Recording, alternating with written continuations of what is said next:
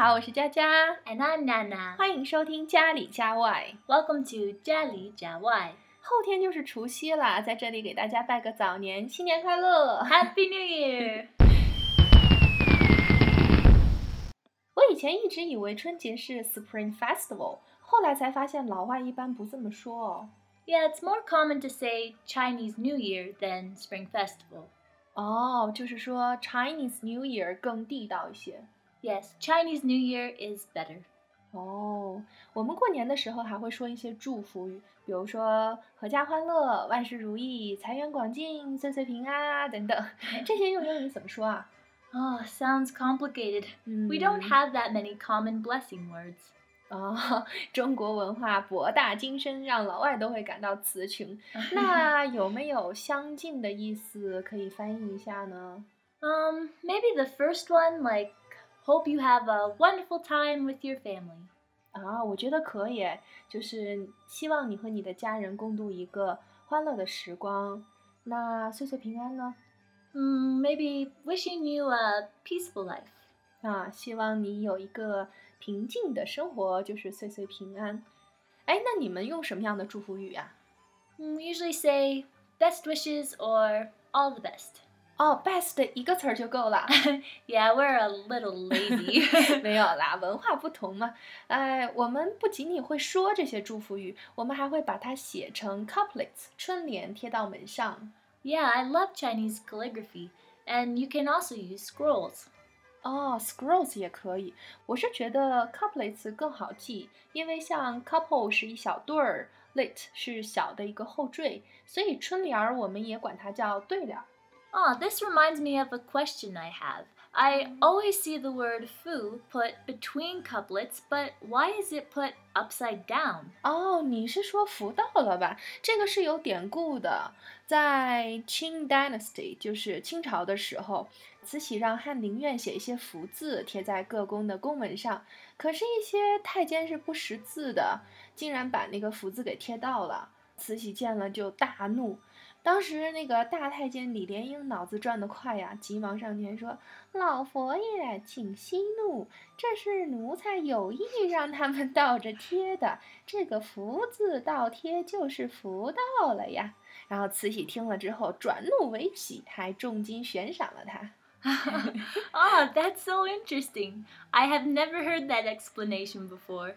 啊，像这种典故有好多版本，就当个乐子听听好了。嗯，你来中国这么多年了，有没有在这儿过过春节呢？I've been here for many Chinese New Years, but I don't really celebrate it. 啊，那是因为你没有跟中国人一起过过春节。今年过年来我家过吧。Really?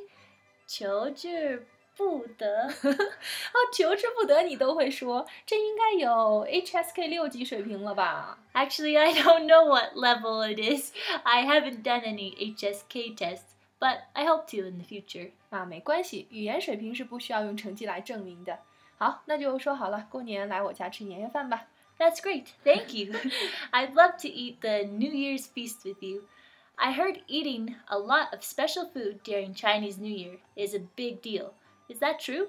是的，年夜饭都是大餐。我们家有蒸羊羔、蒸熊掌、蒸鹿尾儿、烧花鸭、烧雏鸡、烧子鹅、卤煮咸鸭、酱鸡腊肉、松花小肚、晾肉香肠。Oh, 太逗了。哦，开个玩笑啦，我说的是一个相声片段，叫报菜名儿。Oh, I see. I heard that nearly everyone watches CCTV New Year's special after the big dinner. 嗯，是的，看春晚已经成为春节必不可少的一个部分了。刚说了相声，每年春晚就一定有。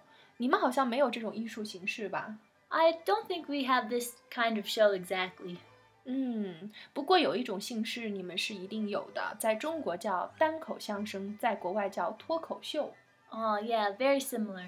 哎，我超喜欢一个脱口秀的演员叫 Russell Peters。 Ah, yeah, he's very funny. He has a way of making sensitive topics like race seem more lighthearted. 嗯，对他太搞笑了，他也是个加拿大人。 Yes, we call it a talk show, and it's similar to Chinese monologue comic talk. 哦，不过也不是所有人都会看春晚。小的时候，在我奶奶家吃完年夜饭， 嗯、女的呢就一边看春晚，一边准备十二点要吃的 dumplings 饺子，男的就去打麻将了。play mahjong.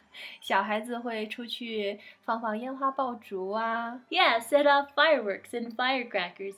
I love the fireworks. 是的，女孩子都喜欢烟花，所有的电视剧里一般也都会有这个桥段。Jaja, what's the new animal this year? 今年是猴年，Ah, the year of the monkey. What's your animal sign? 呃，这个问题是很容易暴露年龄的。 Oh, I see. I Mm. didn't realize that. 啊，不过我可以告诉你，It's not my animal year，今年不是我的本命年。 Oh. 嗯 okay, let's change the subject.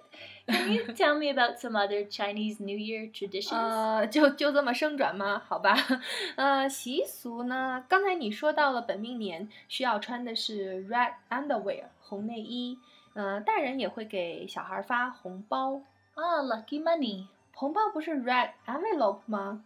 Both are okay.